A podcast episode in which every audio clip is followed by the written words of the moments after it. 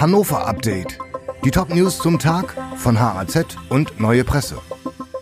Mittwoch, der 9. August. Patienten halten Termine nicht ein. Jeder fünfte Patient kommt in Niedersachsen nicht zu einem vereinbarten Arzttermin. Damit werden vor allem die Kalender von Fachärzten blockiert. Ein Orthopäde aus der Innenstadt Hannovers sagt, dass das bis zu fünfmal am Tag passieren könne. In der Regel bedeutet dieses Verhalten, dass andere Patienten übermäßig lange auf zum Teil dringende Behandlungen warten müssten, erklärt der Mediziner. Die Kassenärztliche Vereinigung Niedersachsen hält ein Ausfallhonorar für nicht eingehaltene Termine für sinnvoll. Allerdings sollte es dann dafür eine verbindliche rechtliche Grundlage geben. Städten in Niedersachsen fehlt Geld. Die Städte in Niedersachsen fordern von der Landesregierung mehr Geld für die Erfüllung ihrer Aufgaben.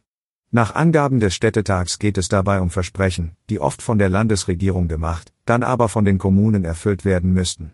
Ein Beispiel sind die dritte Kita-Kraft und der Anspruch auf eine Ganztagsbetreuung in Grundschulen ab 2026.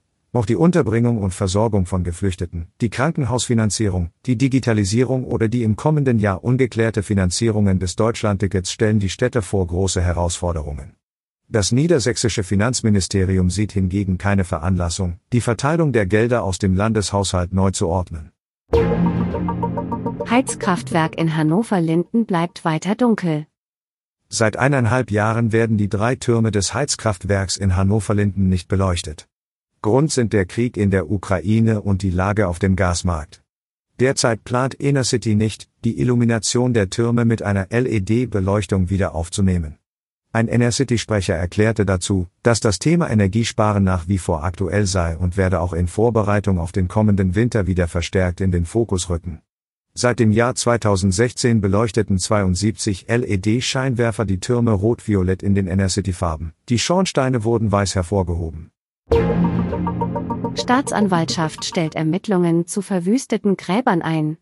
Der Fall der verwüsteten muslimischen Kindergräber auf dem Stöckener Friedhof bleibt unaufgeklärt. Die Staatsanwaltschaft Hannover hat die Ermittlungen zum Verdacht der Störung der Totenruhe eingestellt. Im November 2022 waren dort 18 Ruhestätten beschädigt worden.